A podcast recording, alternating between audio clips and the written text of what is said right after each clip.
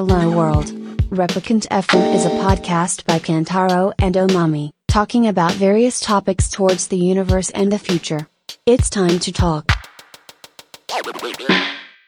えー今日は8月31日というところで、えー土曜日ですね。土曜日の夕方になってます。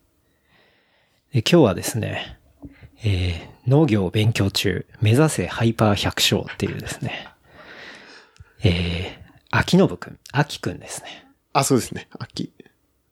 あ、秋、秋で。はいはい。はい。秋の部。秋の部ってね、あんまり言われることない。あ、本当に？そうですね。なんか、多分、インスタは秋の部でやってるんですけど、多分アカウント取れなかった、秋の部にしてる。あ、そうなんだ。はい。秋、秋って呼んでじゃあ、秋くん。はい。はい。をお招きしてですね、えーお届けしたいと思います。はいどうぞよろしくお願いします。よろしくお願いします。お願いします。で、今日はですね、あの、まあ、秋くんは今、福岡にいるっていうことでですね、はい。えー、成田から、あの、福岡に飛んでですね、そうですね。はい。あの、今日は福岡の、えー博多から博多お届けはいというところになってます。はい。はい。ありがとうございます。というところ。いや いやもう今日本当に空港から、まあ、博多まではい。近くてびっくりして、あんまり俺福岡って来たことがなくて、そうですよね。あんま来ること、そう、本当にね、僕もはじ、あれですかね、こっち、来たことなかったからですかね。あの、九州は。あ、本当に。いはい。や、なんか俺も過去1回ぐらい来たかなってぐらいで、はいはいはい。なんか全はい。然来たことなくて、なんか改めてもう一回来てみたら、空港からね、その繁華街までは。めちゃめちゃ近くて、うん、うんなんかすごい便利だなと思って。うんうんうんううん。ん。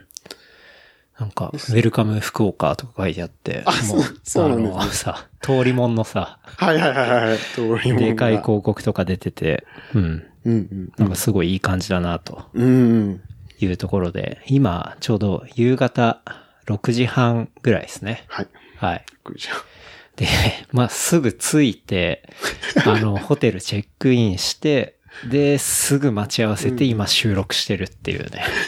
まあ、本当に、まあ収録のために来たんでね。そうです。ありがとうございます。いえいえなんかわざわざ。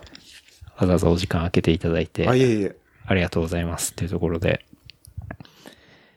まあ、福岡、今、ここは最寄りが赤坂駅が割と赤坂が多分最寄りですね。ね。で、なんか調べると、近くに大堀公園。大堀公園、はい。うん。聞いたことありますけど、福岡の人じゃない 福岡でも僕の今住んでるところがだいぶ田舎。なんですよね。なるほどね。うんうん。あの、福岡の多分地図って思い浮かべれないと思うんですけど、僕もいまいちわかる。うん。博多が一番こう北のうんうん。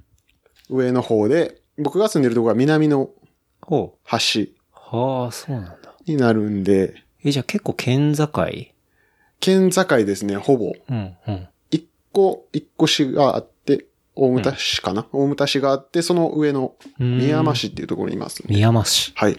なるほどね。じゃああんまりこっちの方というか、まあ博多のあたりっていうのは、まあ時々遊びに来るぐらい。時々遊びに来るぐらいなるほどね。ですね。うんなんであんまり土地感がない。うん。なるほど。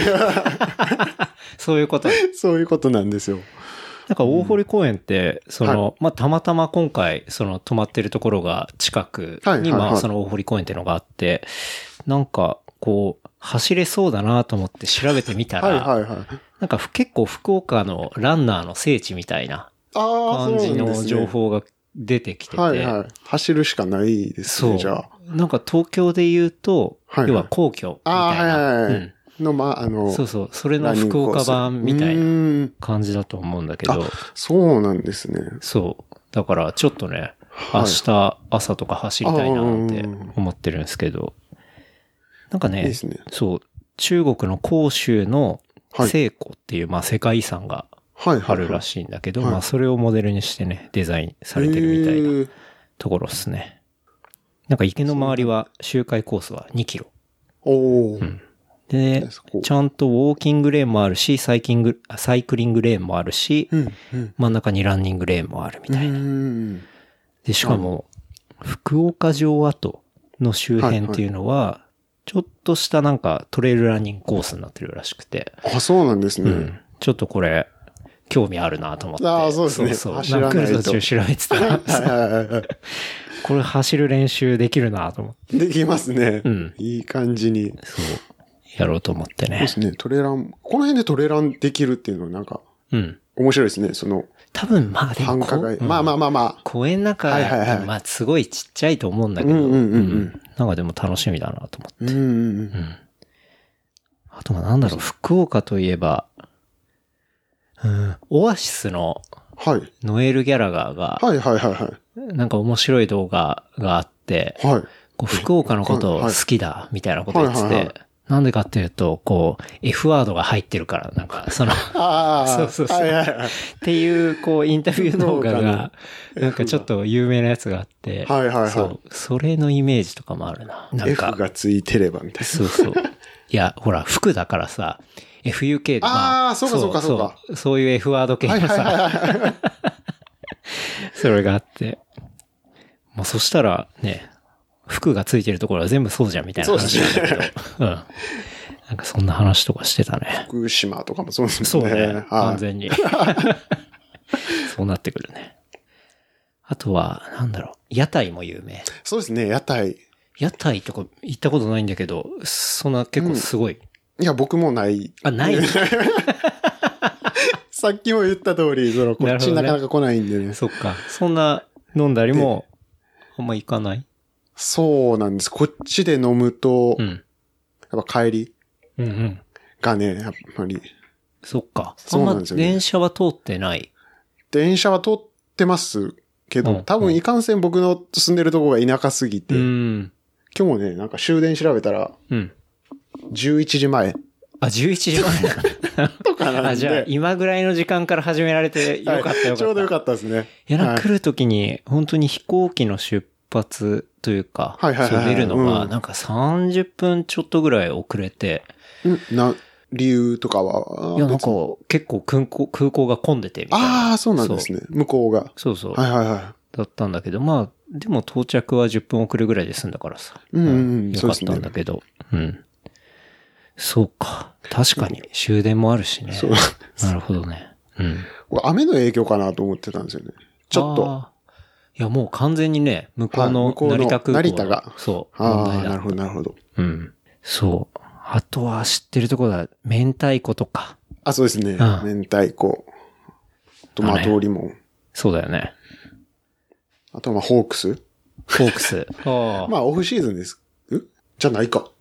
僕全然野球興味ないんで。いや、今めっちゃやってますね、多分。あ、本当に？8月へ。え？じゃないですか、多分。俺もね、野球全然わかん興味ない。全然わかんないっていうね。はいはいうん。まあでも確かにね、ホークス。ホークス。うんはい。で、食べ物が美味しいですね。うん。とにかく。いいね。そうね。ラー確かにメンと、うんもつ鍋と、ああ、も。つ鍋ね。は確かに。有名だよね。い。あと、まあ、明太、さっきも言った明太子うん。とかね。うん。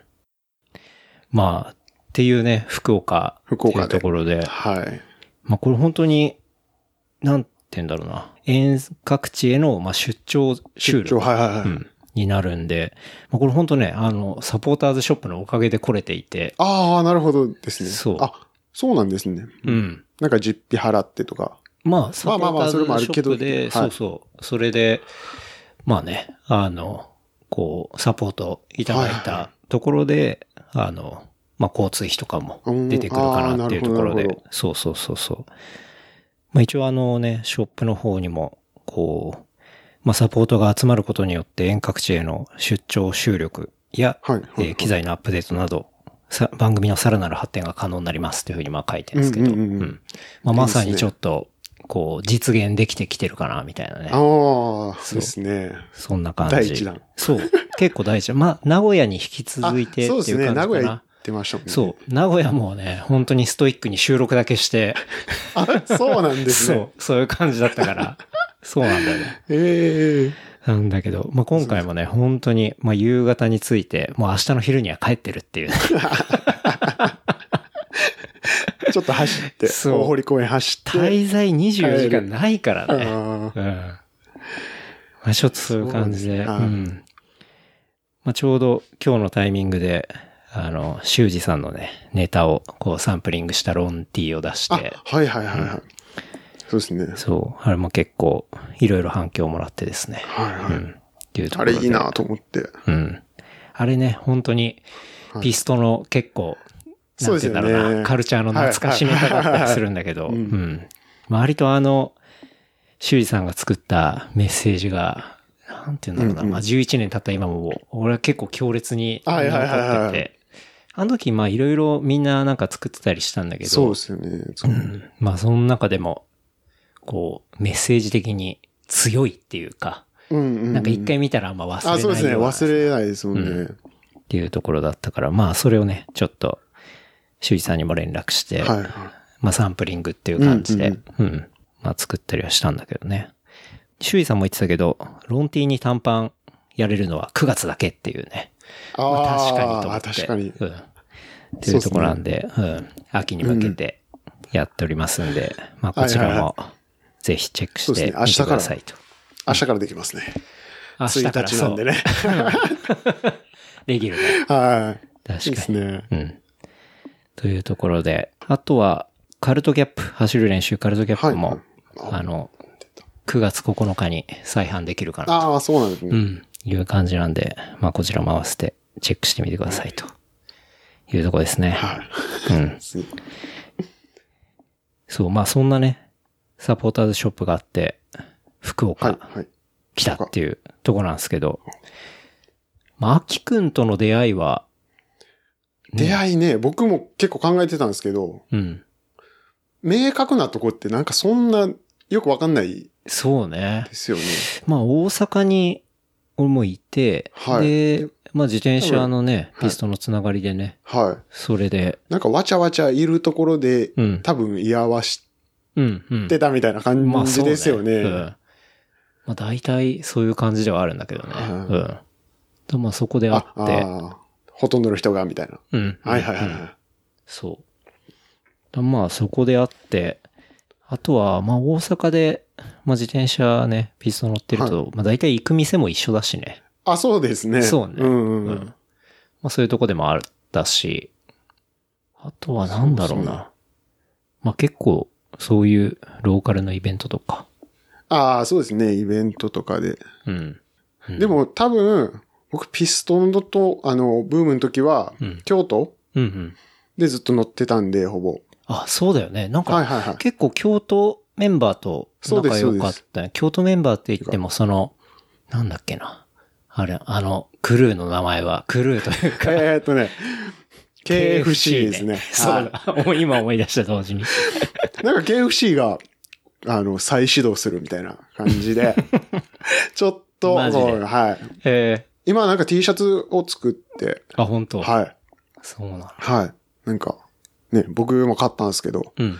今日届いて、うんちょっと開ける暇なくて、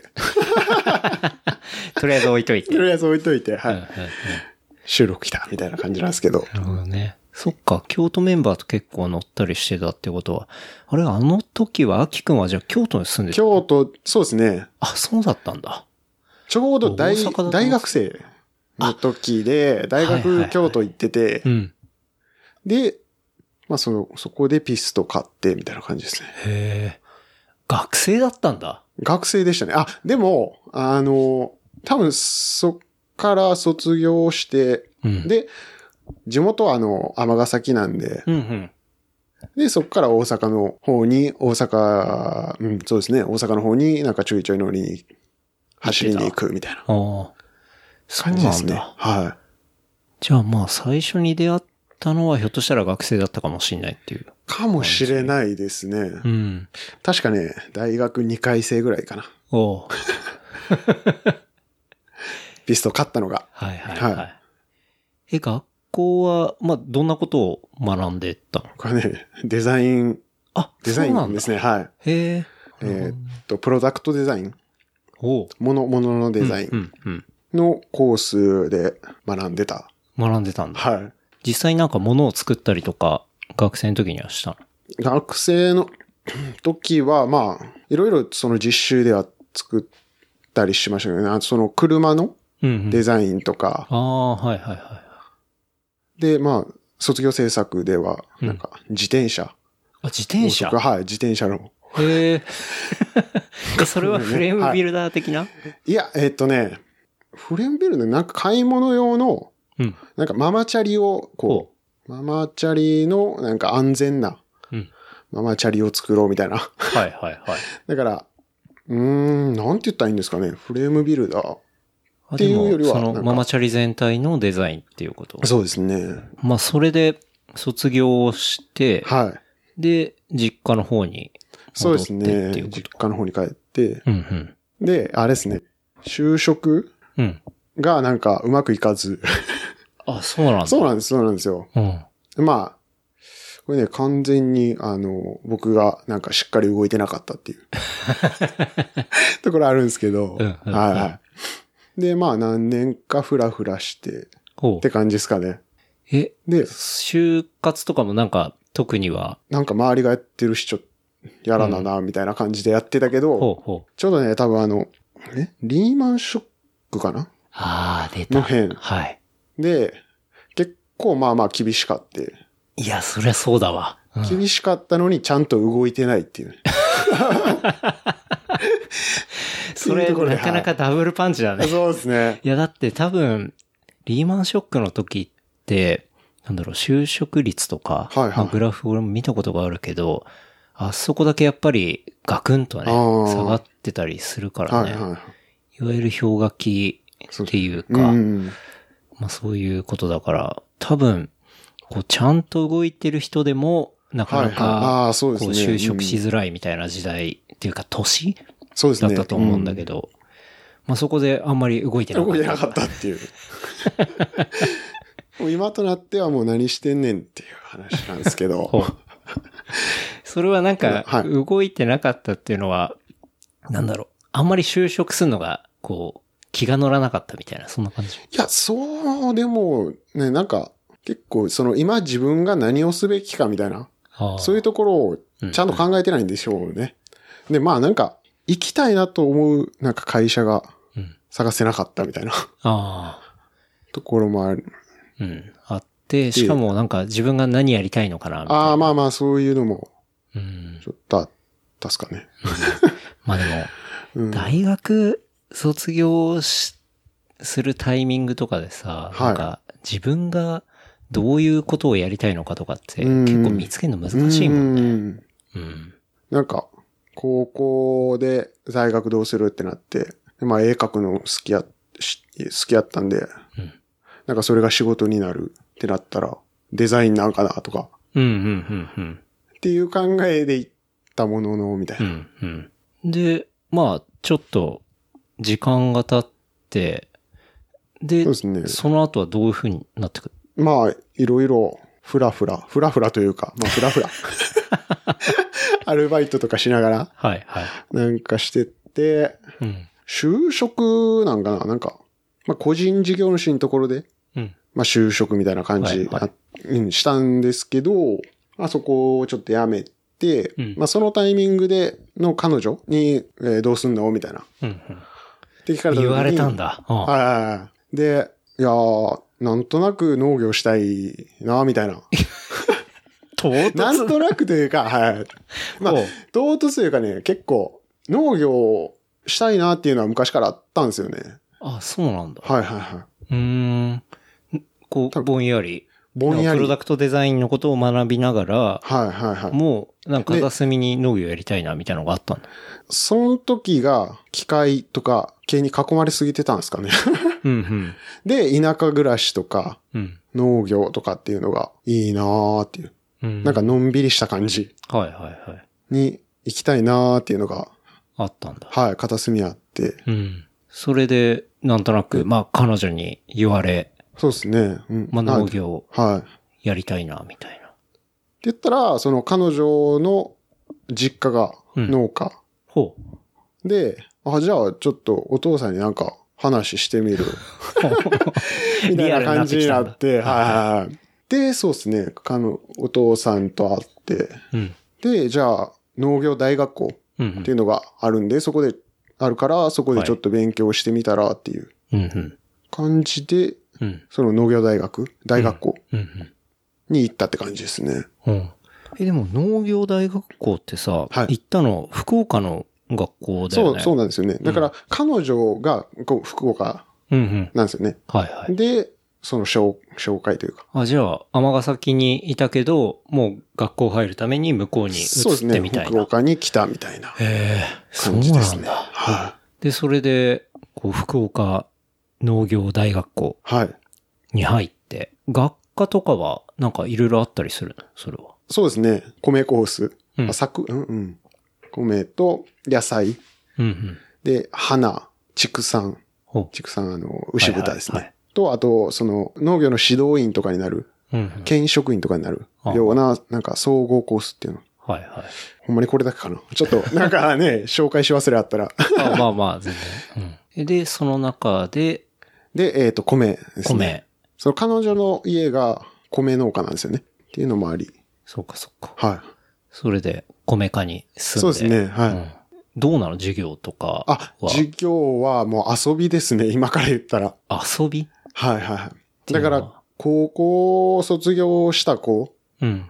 とかが来るようなところなんで、うん。あの、そんな本格的なうん。農業。まあ今から思えば本格的な農業ではないみたいな。へえ、そうなんだ面積もちっちゃいし、うん。本当に初級のはいはい。基本の木ぐらいのところを大勉強。規模な、なんかそういうものではないっていうこと。そうですね。うんうんで、まあ、まあでもそれでも実習半分うんうん。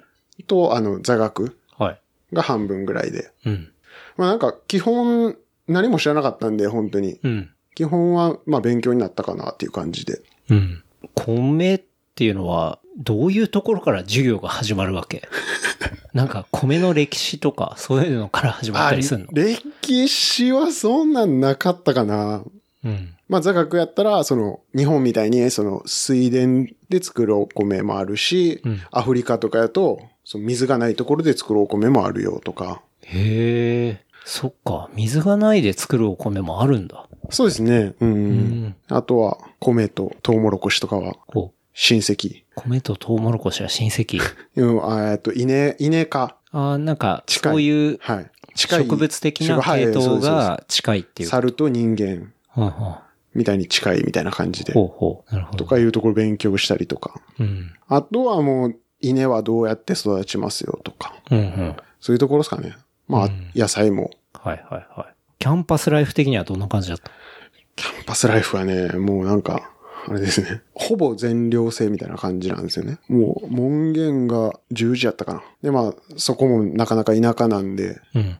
遊びに行くこともなく、うん。なんかこの辺天神とかうんうん。に行くこともなく、ほひたすら実習、実習とかしてっていう感じでしたね。う。うん。実習っていうのは、えっと、田んぼを使ってそうですやるっね。ていうこと。あの、1年目は2年生のお手伝いしながらみたいな感じで、で、その 2, 2年生になると、えっ、と、まあ、卒業論文みたいな感じで、うん。自分で、あの、こういう栽培したら、今より良くなるんじゃないかとか、っていうのを考えて、その、一人一、えっ、と、一つ田んぼもらって、う。うん。田んぼもらえるんだ。もら、もう、まあ割り当てられる。はいはいはいで、まあ自分のしたいように育てるみたいな。それはどれぐらいの広さの田んぼをもらえる？広さね。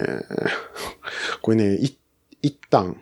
一旦。一旦っていうのなんですけど、ちょっとなかなか普通の人わかんないですもんね。うん。一旦が 10R かな。10R。10R もわかんないでしょ 10R って、あ、その、R っていう単元がね、はいはいあ単語が、単語、単語。久々に、うん、単位か。小久々に学校以来ぐらいでしょ、多分、R って。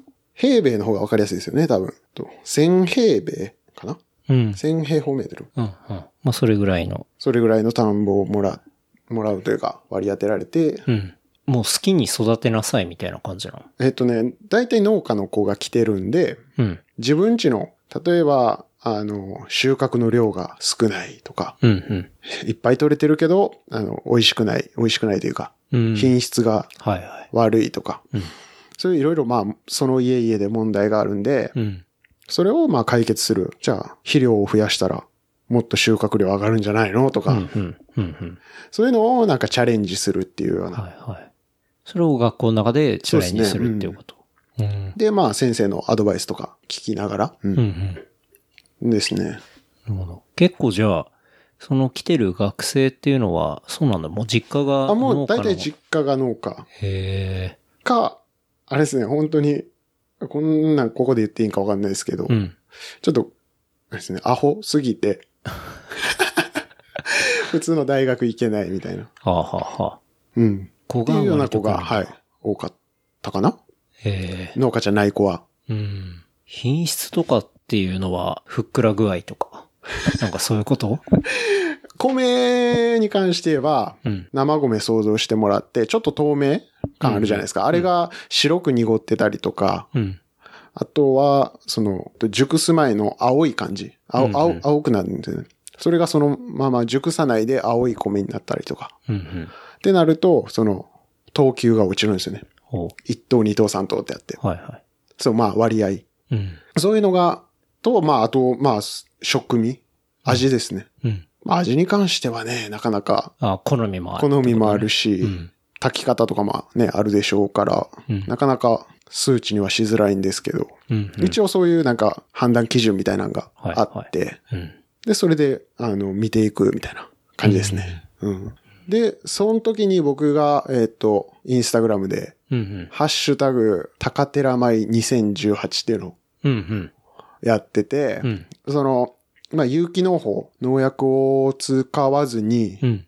育てるうん。っていうのをやってて、それをずっと追追跡というか、はいそのハッシュタグでずっと育ってきたうん。過程が見れるような、うん。うん。っていうようなのをやって、うん。で、まあ、それでなんか、じゃあそのお米ちょっとちょうだいみたいなうん。感じのが何件かあって、ああ、結構こういうのもありかな、みたいなえ え。え、そところが分かったですね。欲しいっていうのは、なんか普通の人がっていうこと？いや、でも友達っすね。うんうん。あの、チャリ乗ってた時の友達とか、はいはい。まあ地元の高校の先輩とかかな。うんうん。高寺前。高寺前。うん。ただもう、す今はお米を作ってないんですけどね。ああ、そうなんだあ。そうなんですよ。はい。ほで、だからそこを卒業して、愛妻家田中ファームっていうところで、うんうん研修生っていう従業員と、まあ同じような仕事するんですけど、その無給、う。無給？えそ給料ない？そこのお、うん。基本的にはそのお金はないみたいな。ほでも、それじゃ食っていけへんからっていうので、あの、国からそういう研修生に対してう。はい。お金うん、給付金みたいなっていう制度がある。ほう。で、それを利用して今ちょっとそこで働いてるみたいな感じなんですよね。そこへは行った流れっていうのはどういうそれは、えっ、と、その農業大学校うん。に説明会みたいな、うちの会社に来ませんかみたいな感じで社長がは来て。話聞いて、うわ、この考えがすごいなんか自分とぴったりや、みたいな。ほ感銘受けて。う。うんうん で、働きたいんですけど、みたいな。すごい結構いい会社っていう。そうですね。会社が、もう社長がうん。いい人すぎて。ええいい人すぎて、うん。もう基本怒らない。ほ失敗しても、それを次に活かして、活かしなさいっていう。う。うんうん。そのなんか、結構社長が一回、その、まあ農家の息子なんですけど、うん東京で就職して、うん。きつい感じの仕事やったみたいで、うんで、その自分が受けされて嫌やったことを従業員には。させないようにっていう、しないようにうん。っていうので、まあ基本お怒らない。これはこうじゃないよっていうのは言ってくれるんですけど、うん。その、怒鳴り散らしたりとか、そういうのはない。うんで、この前僕あの、会社の機械を壊してしまったんですけど、うん。どんな機械を？田んぼとかで消毒をする、うんうん。消毒液を、農薬をうんこう巻くうんうん。機械なんですけど、うんまあ、ブームスプレイヤーっていう、車の前に、前に横長のホースというか、うんうん。腕がつい、はいはい。で、そっから、あの、そういう薬を農薬を巻く。うんはい。そういう機械はがあるんだ。うん。い。で、それのそのホースの部分をちょっと折折っちゃって、うん。多分なんか修理何十万とかはいはいはい。あの、農業機械高いんですよね。やっぱり。あとそれした時も、とりあえず、あの、怪我はなかったみたいなところから。まあまあ壊れちゃったのはもうしょうがないし、次、そういうことがないように、どこが悪かったかっていうのを考えて、次からやってね、みたいな。あうん、うん。そこでね、もう怒鳴られたら、多分、うんあ、もう次から乗りたくないです。うん、うん、やりたくないです、この作業ってなると思うんですけど、次につながるうん。ように。してくれるはい。ってこと。してくれるっていうう。ん。うん。まあでも、それ、まあ、普通っていうか、まあなんか、怒鳴るでも何も解決しないからね。まあそうですねうん。ただ多分、農家さんは多いんですよ。あ、そうなんだ。多分、そう、会社とかに就職とかせずに、やっぱり家、お父さんから怒られて育ったとか、はいは怒られて作業を覚えたとか、いはい。そういう人が多いと思うんで、うん。で、結構ね、なんか、農作業中みんなイライラしてますね。そうなの？結構僕、はい。いうん。しうん。そうですね。みんな結構イライラしてますね。なんか、イライラしてるんだ。え、それなんでイライラしてるの？疲れるってこと？あ、疲れとかもあるかもしれないですね。うーん。あとはやっぱ、なんか、天候とかもあったりして、自分の思う通りに、こ。う、作業がはかどらないとか、はいはいはい。そういうのでイライラしたりとか。うん。そうか、まあ確かに相手にするものが、まあ自然だったりするから、こう、まあ自分は本当は今日これやりたいみたいなところでも、まあ雨が降っちゃったりとか、まあそういうことがあるとなかなか難しいからっていうことなのかな。うん、ですね。とか、あとは、あれですかね、農業、そのトラクターとか結構エンジンの音がうるさいんですよね。うん。で、その騒音って結構多分ストレスはいはいはい。になるから、うんなそういうのもあるのかもしれないですけどね。うーん。じゃあみんな割とイライラしながら はいはい農作物を作っていると。っていうところ多いと思いますね。んなんか、あの、夫婦喧嘩しながらやってるとか。よくありますからね。うん、うん、特に多分あれでしょうね、その、お米農家とかは、うん。この日に、この作業を絶対終えてしまわないといけないとか、そういうのがああるんですよね、ある程度。日中日の出てる間しか基本的には作業できない。今日ここまでやらなあかん。じゃあ、夜の1時まで寝ずにやろうぜ。はい。っていうことができない。うん、うん、うん。うん。で、多分その、お尻が決まってる分、うん。早くやらないといけないとかで、イライラしちゃったりする。確かに。とかあるかもしれないですね。日が出てるうちにやんないとうね、ん。ダメみたいな。それ一日過ぎちゃったらもうダメみたいなこともあるってこと？ありますね。うん。例えば、米とか小麦うん。とかの収穫して、JA に持っていくんですよね。ほ米収穫してから、刈り取ってすぐっていうのは、はい結構水分があって、それを飛ばさないといけないんで、うんそれを JA に持っていく。で、JA が、えっ、と、この日からこの日までこの品種受け付けますっていうのが決まってるんで。そこまでに刈り取って持って行ってしまわないと、はい。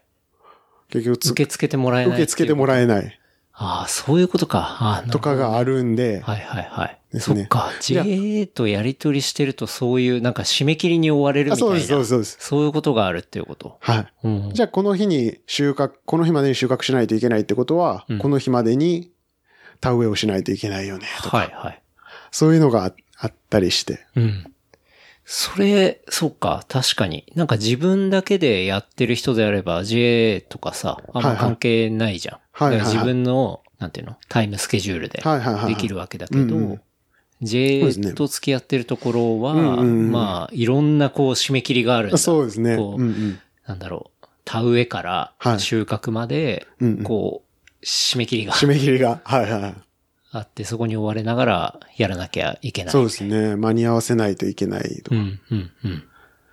で、なかなかその JA なしで収穫物売るっていうのはうん。難しあ、そうなんだ。いところが。うん。でも結構さ、この農業とか調べたりすると、こう、はいなんて言うんだろう、JA に頼らない農業とかさ、はいはいはいはいなんかそういうワードとかうんうんうん割とよく見たんだけど、うんうんうん。そこってのはやっぱり結構理想ではあったりするけど難。しいみたいなこと。うんうんうん。だから、そうですね。やっぱり JA に出すと、うん。単価が安くなるとか、自分で値段決めれない。うん。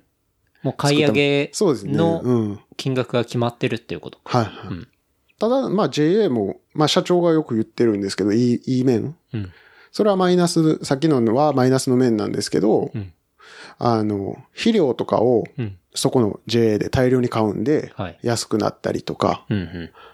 あとはまあ全量買い取りなんで、うん。極端な話品物があまり良くなくても、うん。とか、あと、お客さんがいなくても、とりあえず売れる。はあはあ。そこの JA がまあ買ってくれそうですねるからって。こと。うん。で、まあ、JA にさえ出してしまえば、自分でその販売の、どうやって売るかとか考えなくてもいいし、ほう。いうとこですね。ああ。なるほどね。いやでもなんか、俺パッとそれを聞くと、はい。こう、品質もじゃあ、なんか、そこそこっていうか、下手したら適当でもまあ売れるまあまあまあまあまあ、だし、はいしかもあんまり自分でこう、ニーズを考えないっていうか、うんはいはいはい。どういう人に売ろうとか、じゃあこの作物っていうのはこういうところがすごい良くてみたいな話とか、はいはいで、なんか物って売ってったりするわけじゃん。はいはいはい。だけどあんまりそういうところは考えずに、そうですね。多う分、ん。考えてない農家さんうん。も多分多いと思います。うん。てかむしろ多分そっちの方がかなり多いっていうこと。そうですね。だから、そこをやっぱり考えて、うん自分の、自分で売りたいなっていう人は、えっ、と、道の駅とか、道の駅。道の駅うんあるね。ある、はい。時々売って野はいはいはい菜売ってるけど。野菜売って、ああいうところに出したりとか、うん。まあ自分で、なんか、なんとかマルシェとか、うん。ああいうところに売りに行ったりとか、うん。あとはまあ、有名なレストランとかに直接契約してさ、うん。そうですね。やったりみたいな。うんうん。そういうところもやっぱりちょっとずつ増えていってるっぽいですね。うん。うんうん。結構じゃあまあ、メリットデメリットあるけど、なんて言うんだろう。すごい、でかい目線で見たら、まあ、こう、農家を守る、ある意味、セーフティーネットみたいなところにもなってるっていういい面もあるはいし、はいだけどまあ、それの側面としては、こう、クオリティがね、あんまりうん上がってかなかったりとか、っていうところもあったりするのかな。でもまあ、その、クオリティが下がるっていうことに関しては、やっぱりその JA もうん。指導とか、うん、うん。もうちょっとこうしてくださいとか、うん。そういうのあるんで、うん。あの、ある程度い一定のところは保たれてるうん。っていう感じですかね。うん。なるほどね。うん。結構なんかちょっと難しい問題っていうか、まあ確かにそうですね。な理想だけでは食えないしみたいな。うんうんうん。そうなんですよね。うん。いや、あの、やっぱり、有機農法とか、無農薬にこだわって作ったとしても、うん。そこで売る方法とかを考えないと、うん。作ったは売れない。じゃあ、何もならないんで。確かに。え無農薬とかでやると、はいやっぱり、あの、コストっていうのは上がってく？悪化ありますね、やっぱり。うん農薬は、まあ、簡単に病気とか害虫とかを、まあ、簡単に安くで抑えれるんですけど、だから無農薬やとそれをもう発生しないように、そこまでにちゃんと手を尽くしますけど、うん。ね、やっぱりそこにはコストはかかる、うんかかりますね。あうん。農薬よりは当然、うん。コストも上がるし、はい。で、まあ、確実性がね、うんないし。確かに。で、こう、売り先っていうのも当然自分たちで考えなきゃいけないし、みたいな。そのさ、農業大学校では、売り方っていうのは教えてくれないの？うん。あんまりやらない、あ、そうなんだ。やらなかったですね。はい。ええだって、物って作ってそれで終わりじゃないじゃん。はいはいはいはい。売り先とかさ、うんうん売り方とか、まあ、マーケティングのことだったりさ、はいはいはいそういうの含めて、まあ、ものづくりうんうん。で、だと思うんだけど、なんか作り方だけみたいな作り感じなんだ。方、そうですね。基本はもう JA 出荷みたいなああ、そうなんだ。感じですね。うん、で、多分、その、まだ、えー、18、あ、違う、19、20歳ぐらいか、うん。の学生なんで、うんうん。マーケティングの話されてもあんまり多分、ピンとこないいのかなっていうところはありますね。でも大学とかだとマーケティング学ぶところがあるからね。あーまあまあそうですよねそううんだからあんまり年齢っていうのはそんなに関係ないんじゃないかなと思うんだけど、なんか、こう、その大学校をちょっと見ると、なんか入学金とか、はいなんかそういうのが無料みたいなあ、ですね。そううん。ことが書いてあって、だそれっていうのはやっぱり、こう、J に収めるためのものをまあ作っていくっていう、まあ大前提があるからだったりするのかね。そうですね。多分、なんかその J2 出荷っうんていうのがまあ前提にあるのかもしれないですね。うん。なんかそれがね、本当にこう、美味しいものをまあ作るためにどうするのか、みたいなところの授業から、まあそれを作った後には、どうやってね、はいはいはい。こう、自分で販売して販売して、で、まあどうやってね、まあそういうものを広めていくか、みたいなところまであったりするとね、なんかすごい、こういろいろ広がるのかなとか思ったりするけどね。うん。なかなかでもその、今までの体、体制というか、ほ的に多分、まあ今までその、個人で販売するルートっていうのが、う。うん。要は農家さんなかったのかなっていう。はあはあ。今でこそ、その、自分でうん。ウェブショップとか作ったりとか、うん。なんか楽天に登録したとか、はいはい。とかで、まあ、そういう環境が整ってきつつはある。整ってきてると思うんですけど、うん。なかなか、例えば10年前とか、うんとかやとそんなない。うん。で、やっぱり JA に出荷しても、出荷するうん。っっていうところなんですかね。ネットが出てきてから結構そういうことができるようになってきていて、ただまああんまりそこら辺の学校的な教えるはい。っていう教育の部分でいくと、まだ実はあんまり追いついてなかったりみたいまあ、な。そうですね。そういうことがあるうん。っていう感じやっぱり、その、行政というか、うん。その辺の動きが多分、なるほどね。ちょっと遅いのかなっていうのは、うん。まあ、それで気づいて、まあ自分でできる人とかはそうやって、や、うんうんうんやれる人はやってるし、みたいな。そうですね。うん。そういう感じになっちゃってるってことはいはい。まあ、あと特に農業とかだと結構高齢の人も多かああ、そったりすうですね。うんる。うんうん。やってる人っていうのは。そうですね。あの、その働いてるところの周りとかも、結構もう、60ほうオーバーみたはいなはい。人が農作業してますみたいな。うん。が多いですね、やっぱり。うーん、そうなんだね。まあ、そういう年齢の人にいきなりね、あの、そうですね。うんうん。ウェブを使って。なんか、うまくちゃんとね、うんブランド作って、クオリティ上げてみたいな話言っても、ね、もう過去何十年もやってきてるわけだし、もう農協に締め切りに間に合わせりゃ、まあ食っていけるからいいんだよ、うんそう、みたいな。まあそんな感じですね。そういう感じっていうのが結構多いってことか。うんうんうんうん。うん。多分ね、ほ、まあ保守的というか、うん。いや、まあ相当保守的なんだろうなっていうのはなんとなく思うね。うんまあでもそんな中で、アキくんはまだ若いわけじゃん。そうですね。うんはい。かなり。はい。あれ今30ぐらい？31かなうん。っはい。ていうわけだから、はいね。まあ今はそういうところで働いてたりはするけど、はい。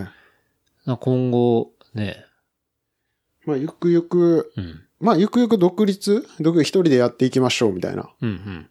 ていうのを目指したそのさっきのあの補助金うん。の話なんですけど、うん。まあ条件としては、その補助金もらった1.5倍うん。の期間。うん。うん、農業に関する仕事をしてくださいっていうのが条件なんですよね。で、まあ、僕の場合、独立を目指してやってますっていうところなんですけど、うん。えっ、と、今言ってるところの会社に就職っていうのでも、まあ、OK なんですよね。うんその、ルール的には。ほうほう。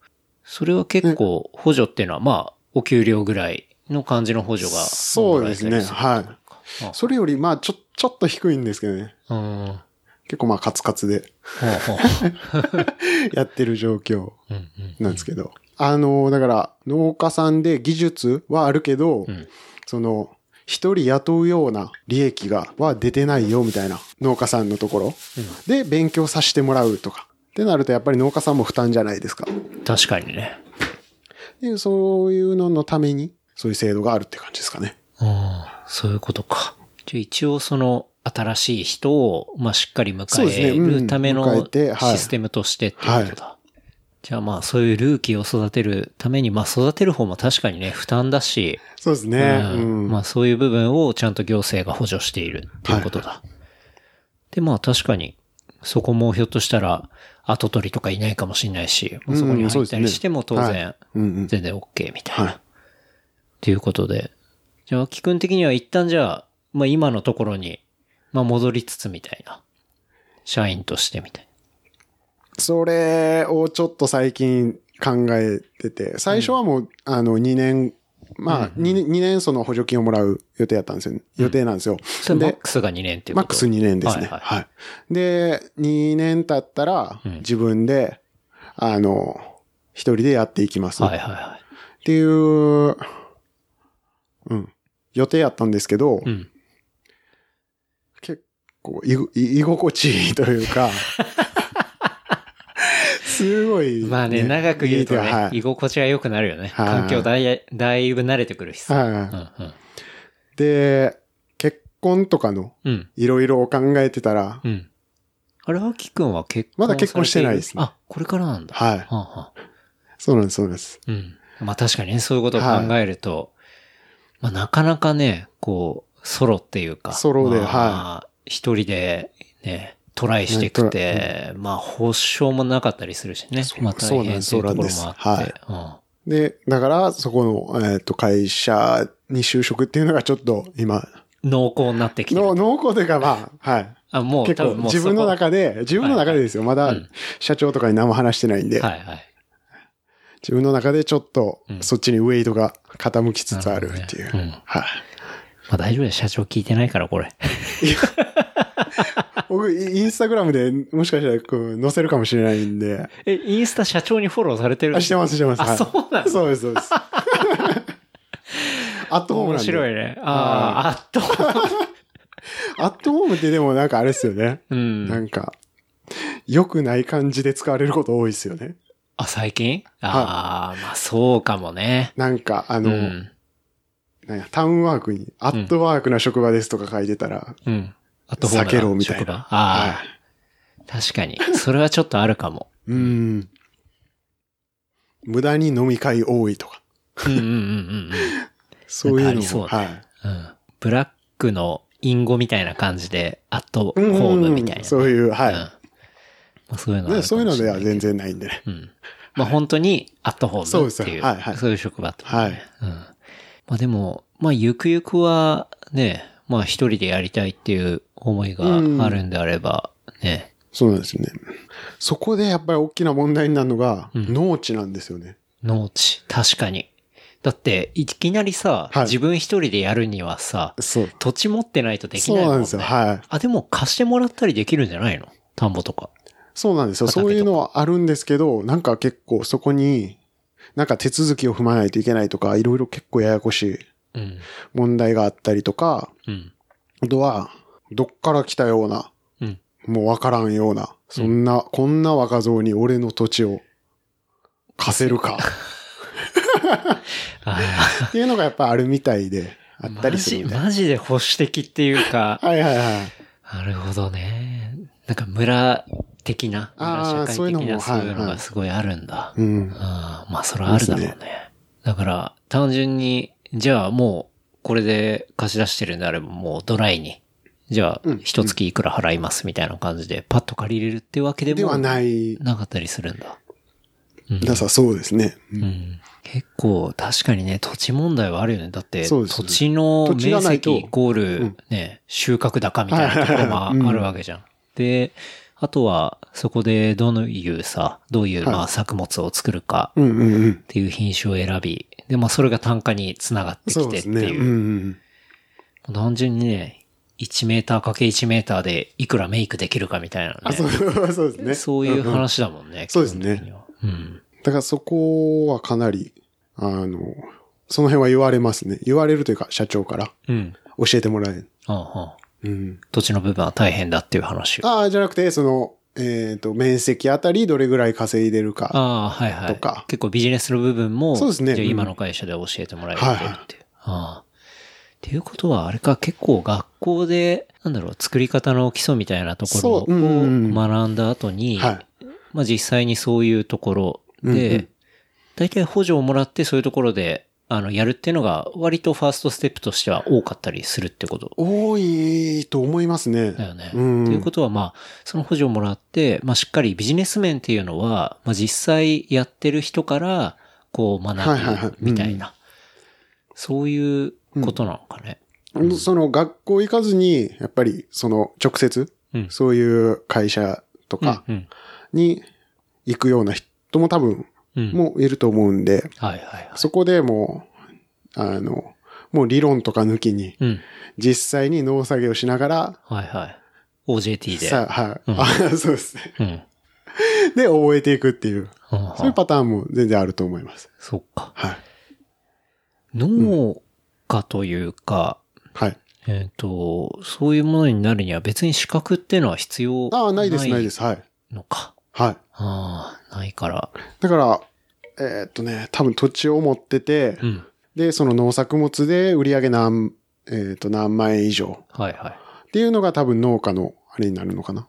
うん。そういう条件が。条件という。かそのの農家として呼ばれる人は。うんうん。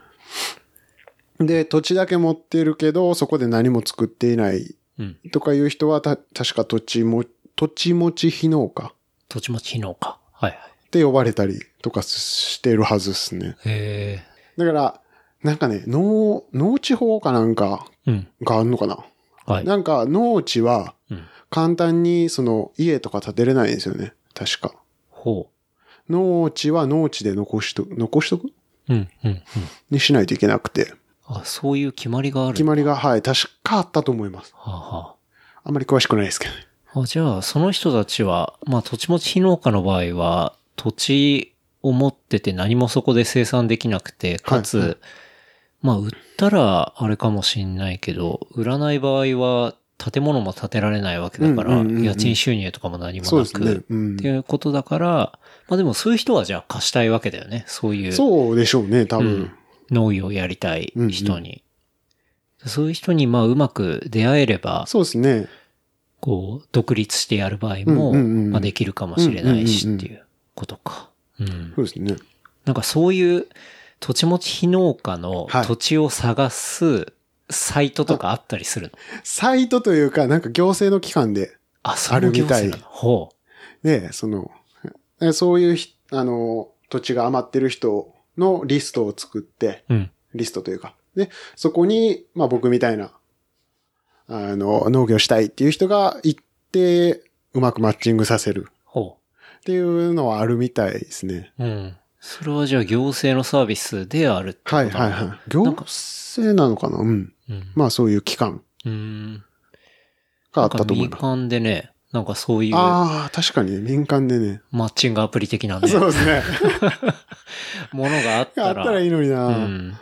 確かに。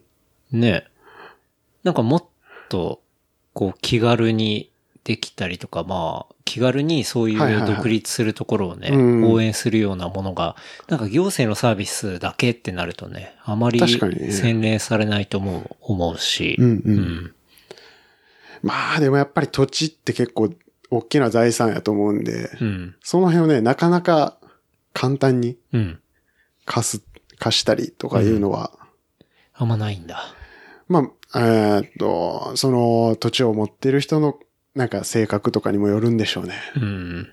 で、借りる側も当然、ね、固定費でお金がかかっていくわけだから、そうそうですね。うん例えばなんか、天候とかさ、ま あ、災害があったりした場合とかになるともうアウトだもんね。う。うんん結構難しいね。本当に。まあでも、それは、あの、あれですね、保険？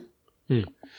あの、農作物用の保険みたいなの。あ、あるんだ。ある、あります、ありますほ。はい。何？災害保険みたいのがあるわけ？そうです、そうです。だから、今回、この九州結構。雨で確かに。うん。佐賀とか結構やられてそうだね。すごいことになってたもんね。もう、で、あの、その、今行ってるところのハウスも結構浸水し、まマジか。あ、はい。あの、全然、あの、作物取れなくなるような浸水ではないんですけど。ああ、それだったらよかったけど。はいはいうんで、そういう時のために、まあ、うんあれですね、月々かな？掛け金は払うけど、うん。収穫できなかった時のために、うん。あの、あ、収穫できなかった時は、その、保険金が下りるっていう。はいはい。ああ、農家用の保険がある、ね。あそうですそうですああやっぱまあ何でも保険はあるね。ああ、うんそうですね。そっか、まあそういうのにも入りつつ、なんかっていうまあ、ことだ。天候とか、うん。あの、それこそ、なんか病気とか、うん。あの、害虫とか、はい。そういうのが、まあ、大量発生した時とかでも多分、確か、保険が下りるはずなんで。じゃあ、さっき言ってた有機栽培とかの時っていうのは、まあやっぱりそういう保険にいっぱい入っといた方がいいってことかもね。ああ、どう、そうかもしれないですね。でも、もしかしたら、その、有機栽培でやってるんなら、うん。ちょっと、保険はお保りませんみたいな。険おりませんとか、ある、あるかもしれないですね。厳しいな。有機栽培への風当たりがすごいね。風当たりっていうかなんか、好きでやってんだから、みたいな、なんか、そういうトーンをすごいるかもしれないですね。うんうん。うんうんうん。ね、じゃあ結構あれだ、本当にレストランとかでね、出てくるような、まあ有機栽培のもんだったりとかっていうのは、はいはまあ、いろいろなリスクを乗り越えて出てきたものっていうことはい。だよね。はうん。い。結構、なんか、結構高いじゃないですか、有有機栽培、うん無農薬。。うん。まあ、それなりのちゃんと理由が理由が。あるという。いや、まあ今の聞いてるとリスクしかねえなと思ったけど、そうですね。すごくない？だって虫、大量発生して全滅したら終わりだし、うん天。気ね、なんかあったら終わりだし、そうです、そうですまあ。とにかく弱いよね。あの、はいはなんだろう、ビジネス的な弱さもあるしい。、うんうんうん。まあ当。然ね、自然のものだから、はい。そういう外的への弱さも当然ああると思うし。んなるほどね。うん。結構まあ、なんだろう、こう、面積あたりの単価をまあ上げていくとか、はいそういうビジネス的な部分もあるけど、うんなんだろうな、さっきイライラしてるって話があったけど、なんかイライラするのがちょっと分かってきたね。なるほどね。そういや、ですね。あの、はいはいはい。制御できない、うんうんうんなんそうですね。なんていうんだ、変数が多すぎるっていうか、数学で言うと。うん。それ、しかも、その変数が予測できないそうですね。うんうん。ランダム変数だったりするから、うん。そうなってくると、ね、もう身を委ねるしかない部分っていうのが結 はいはいはい。構多くて、うん。その中で締め切りに追われ、あ、そうですね。ってくると、はまあそりゃイラつくよなっていう。うん。うんまだ俺らの仕事だったりすると、まあ締め切りというか、はい。まあキャンペーンのローンチのタイミングがあったりすると、まあ逆算して、まあ時々遅れたりはするけど、はいはいはい。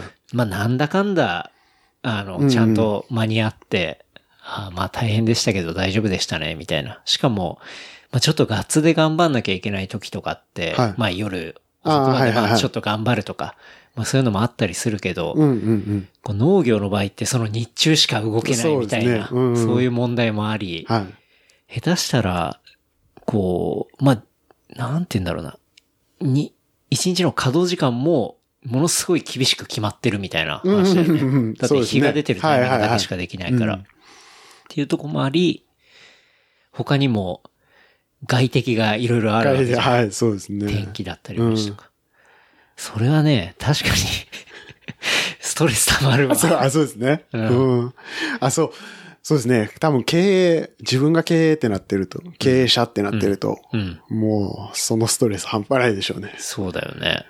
うん多。分今は僕まだ、その経営っていう視点で、うんそこまで立ってない農作業をやるうん。っていう感じなんで、うんうん。まあ、今は作業としてっていううん感じだけど、そうだよね。うん。うん。だって、まあ、いくら、こう JA に、まあ、全部買い取りで、はいはいまあ、価格も、こう、一定の、まあ、高くはないにしても、こう、買い上げてくれるさ、金額は決まってるわけじゃん。うんうん。どんな、あの、例えば、ちょっとクオリティが落ちたとしても。っていうところの意味っていうのもなんか若干分かってくるね。うんうんうんうん。だってそれを完全な競争原理でやってたら、はいはいはい。もう無理じゃない？てか、誰もやんなくない？みたいな。ああ、うん。うんだから多分、そういうので、あの、土地はあるけど、うんやっぱり、あの、サラリーマンで働いてる方がはい。安定して、うんうんっ。ていうので、農家にならないっていうなるほど。人が増えてるっぽいあ感じですね、多分。うん。だけどその人が一概に土地を、土地を他の人に貸すかっていうとそうでもないみたいな。はいはい なんかそれなんとかなんないのかね。うん。うんね。ねえちょっとそれはなんとかした方がいいなと思うけど、うんなんかやっぱり、まあまあ、ね、どうなんでしょうね。それが、あの、全体全体の何割なのかはちょっとうん。わかんないですけど、うんうん。そういう話を聞くから、それが、あの、土地を貸さないとかいう話を聞くから、うん。それがなんか大多数なんかなって思思ってしまったりするけど、うん。実は8割方、こう、うまくスムーズにうん。土地を貸してくれたりしてるのかもしれない。うん。わかんないですね、その辺は。ちょっと。でも、アキくんの、はいこう、肌感としては結構、そういうあんまり貸してくれなかったりとか、なんかそういうしがらみが多かったりみたいなうんっていう話はよく聞きますね。ううんん。のはあるっていうことで。は特にそれは福岡とか、まあ、アキくんが今いるとこあたりでの話っていうこと？い。いや、多分全国的にそうなんじゃないですかね。いや、だったら絶対そうでしょで、その、なんか、行政上げてとか地域上げて、その、若い人を入れようみたいなう。はい。ところの話がうん。何件、な、なんていうんですか、こう、ピックアップされるうんうんうん。ぐらいの感じなんで、はい。多分、それはし少数というか、はい。レアケースうん。そんだけ、なのかなウって、はい。ェルカム、だはい。若い人ウェルカムみたいに言ってるのは、はいまあ、ニュースになるぐらいだから、レアケースで、うんうんうん。大半、ね、大半そういう、やっぱり、ちょっと保守ガチガチ的な感じの、が多いんじゃないかなとはうん。うん。思いますね。うん。なんかそこがもっとオープンになってきたら、ね、うんうんうん。まあ、アキくんみたいな、こう、若い人っていうのがまあ、参加できると思うそうですし、ねうん。そこでね、うまくビジネスをしっかりやって、もっと美味しかったりとか、うん。特徴的なものが出てきたりとかして、まあそういうブランドが出てくると、当然日本国内だけの消費じゃなくて、はいはいまあ海外でも需要があったりとか。することになってくると思うし、はいうん。結構先に繋がっていくものだったなと思うからね。まあ、今でも行政っていうのは結構、まあ当然お金も入れてるだろうし、まあその補助金とかもそうだしさ。そうですね。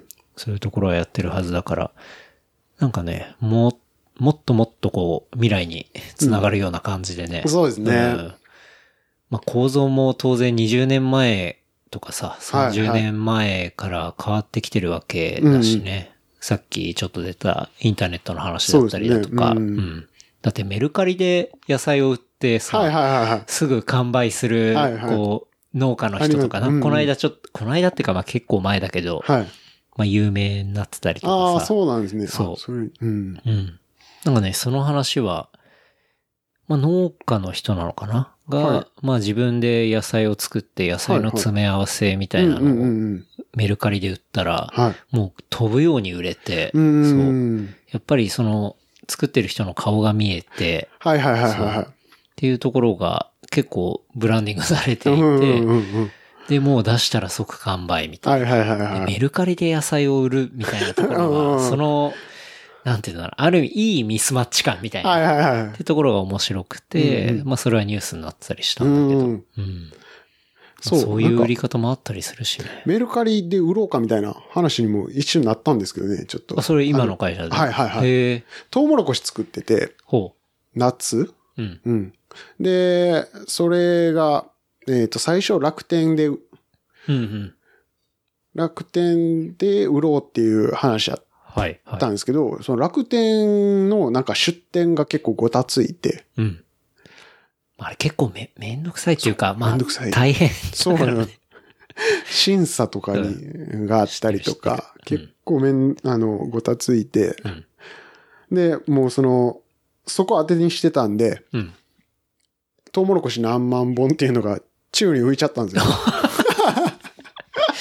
だいぶ大規模に宙に浮いたね。うんはあ、で、これをなんとかうん。売るところないかって言って、おうで、まあメルカリうんとかかな、みたいな。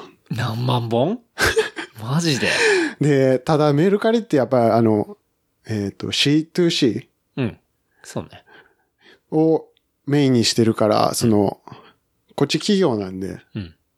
大量出品ができないんああ、そうか、そうか。ですよね。なんか、あれ、一個の商品売売れたらもうそれで、そこ終わりみたいな。うん。だから、トウモロコシ2本セット、うん100個あります。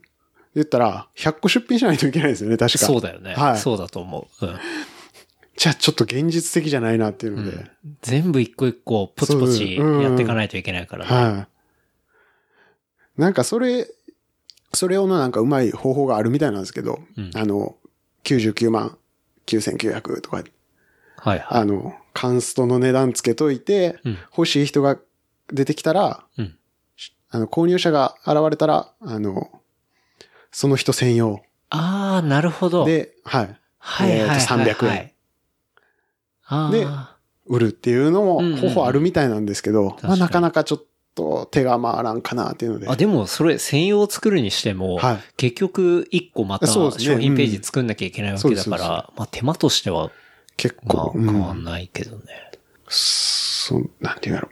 使われるうんところに合わせて作ってる。うん。まあそりゃそうだね。うんで、あやっぱり、そこと違うとやっぱりちょっと使いにくいなっていう。。んんで、お勉結局そ強になったっすの数万本のトウモロコシは、えっとね、トウモロコシ狩りしてたんで、ああの、そこでもう食べ放題。はいはいはい。その、ほあの、畑の中は食べ放題でいくらでも食べてください、みたいな。うんうん。にして、で、近くに道の駅がうん。あるんで、そこで売って、っうん。ていうので、まあなんとか。うん。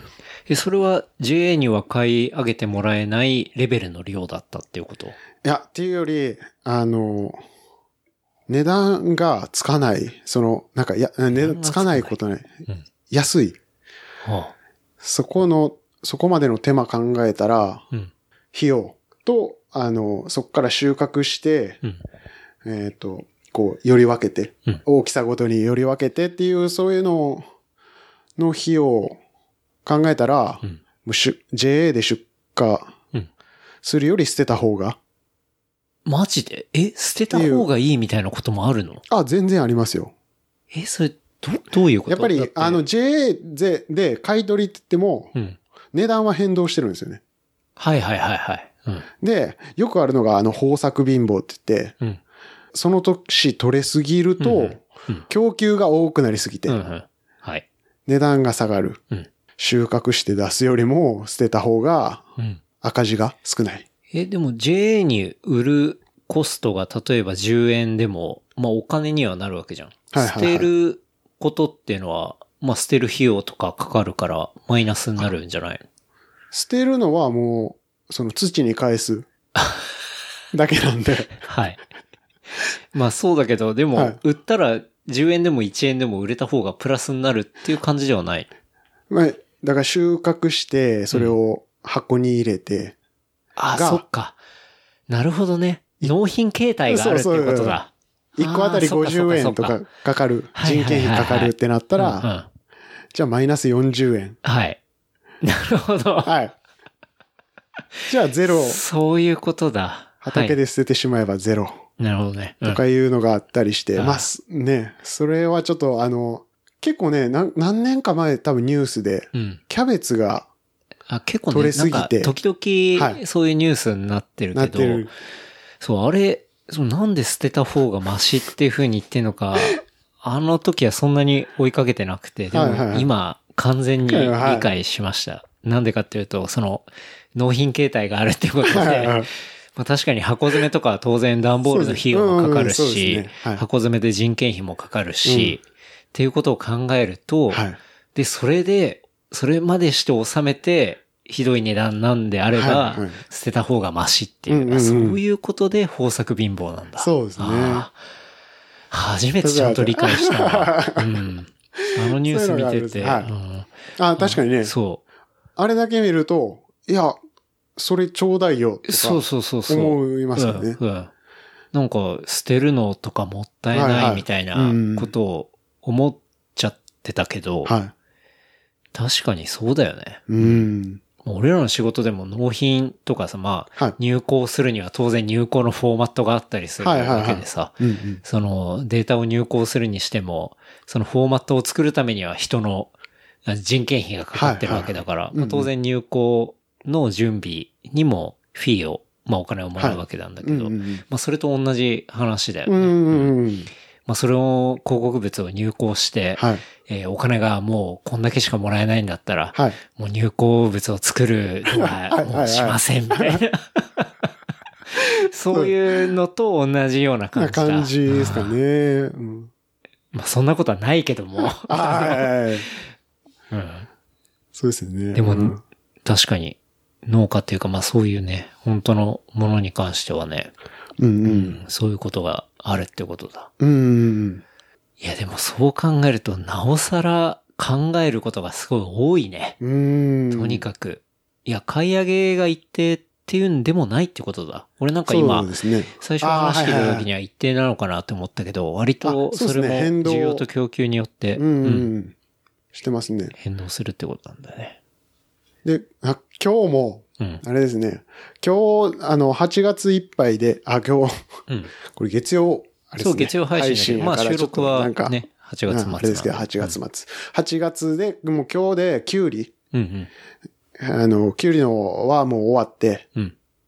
やめようって言って、うん言ってたんですけど、で、それは、今、アキくんがいる会社で作るのをやめようってこと、そうです、そうです。うんで、キュウリ終わって、そこに花。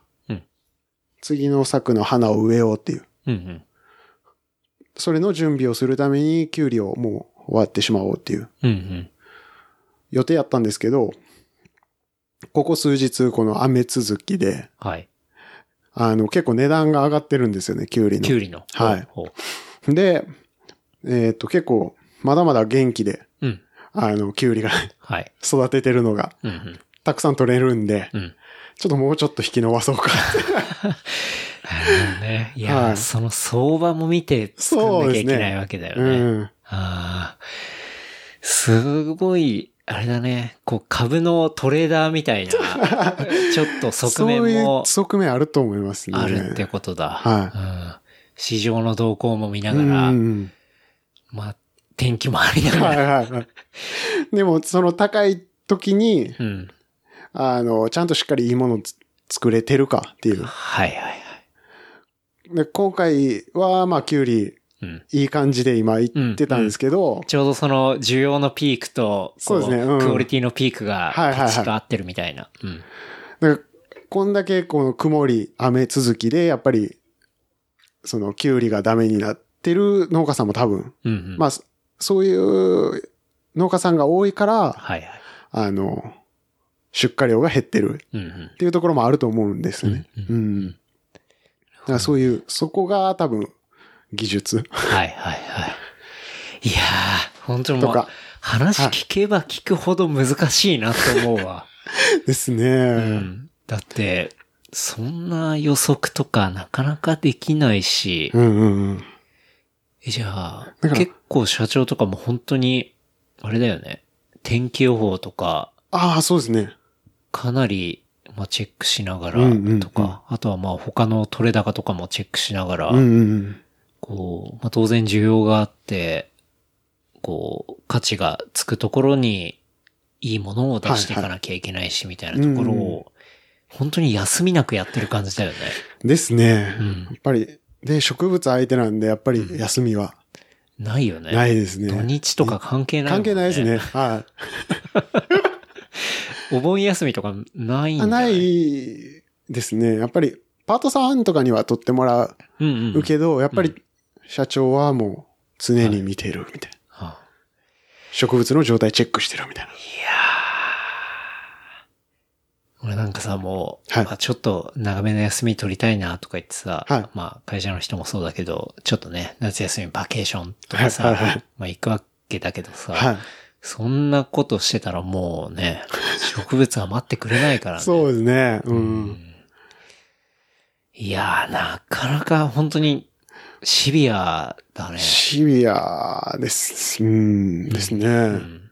でもまあ、その、すごい今会社、組織になってるんで、うん。多分、社長はまあ、けその、要所要所は見ながらはいはい。家族との時間を作ってうん。いってる感じですね。なるほどね。社長がいなくても、うん。こう、作業が進むようなはいはい。感じを感じ。にはなってはい。うん。あとなんか不測の事態とか、例えばすごい需要が落ちちゃったとか、はい。まあ、供給過多になっちゃったとか、うんうんまあそういうことを、なんて言うんだろうな。まあうまくリスク分散するためにも、はいはいはい。まあいろんなものを作ったりすうんうんうんるっていうのがすごい大事だったりするのかね。そうですね。だから、えっ、と、今言ってるところでは、1、2、3、4、5、うん、10種、ん ?5 種類以上とか作はいはいはいってますかね。うん。で、まあ、これが倒れてもう、ん。こっちで、っはい。ていうまあカバーできるみたはいはいな。リスク分散的な、っうん。うん。ていうところはやっぱやってはりますね。そうだよね。はそうしないと、なんか、とても長いことをビジネスできる気しないもんね。うん。い。そうですね。うんでもやっぱり農家さんの中には、うんその1個しか作ってなくて、はいはい。外れた。うん。あ、今年は収入少なかったなっていう人もやっぱおいるみたいですね。やそれはリスクでしかないけど、うんまあそういうところもあるってことだ。うはい。ん。すごいな。まあでも、そうせざるを得ないところもあるのかもしれないね。さっきの土地の話じゃないけど、うんうんうん。やっぱり土地の面積が限られてたりしたはいはいはら、作れる作物とかもねうんうん。うん、種類も当然限られるだろうし、うん。だから、まあすごい広大な土地があったら、まあリスク分散のために、まあいろいろ、はいはいはいはい。10, 10種類、はいはいはい。20種類うんうん。作れるかもしれないけど、はい。そういうわけにいかない,、にもいかない。ねはい。場所もあるかもしれないし、うん。そう考えるとやっぱりなんか土地がパワーなんだね。そうですね。強さっていうか、やっぱり土地っていうのは、ううんん、大きなウェイトを占めてると思いますね。うん、うん。農業では。そうね。うなるん。ほどね。いやなんか農業って考えると本当にこうさ、はい。汗水垂らして、こう結構肉体も使ってうさん、大変なイメージがあるんだけど、まあそれは当然あるんだけど、そうですね。うんうん。こう、仕事、ビジネスとして回しく、回していくためには、そういうリスク分散だったりだとか、はいはいはい。こう、市場をうまく読んだりだとか、うん結構、なんて言うんだろうな、そういう金融トレーダー的なさ、はいはいなんか、そういう読みの力とか、なんかそういう側面もうん今結構話聞いてて見えて、はいはい。なんか、ちょっとイメージ変わるし、うんなんかすっごい、あのーなんて言うんだろうな。運を手に任すところをどんだけこう、ちゃんと予測できるかみたいな、うんそういう能力も必要で、そすごいの、面白いなと思うけどね。大変そうだけど。天に任せる部分はあるんですけど、うん。そこでベストが尽くせてるか。っていう部分もやっぱ大きいのかなと思うんですね。うん。その、じゃあ値段が良かった。うん。じゃ、でも出すものがないってなったら、うん。失敗してて出すものないってなったら、やっぱりそこは、はいはい。あの、収入も減るし、そうだよね。はうん。い。そこで、いいもの出せてる状況があるかっていう、うん。うん。そこの技術はかなり必要かな。そうね。はいやー、面白いねはい、そうです。面白い。うん。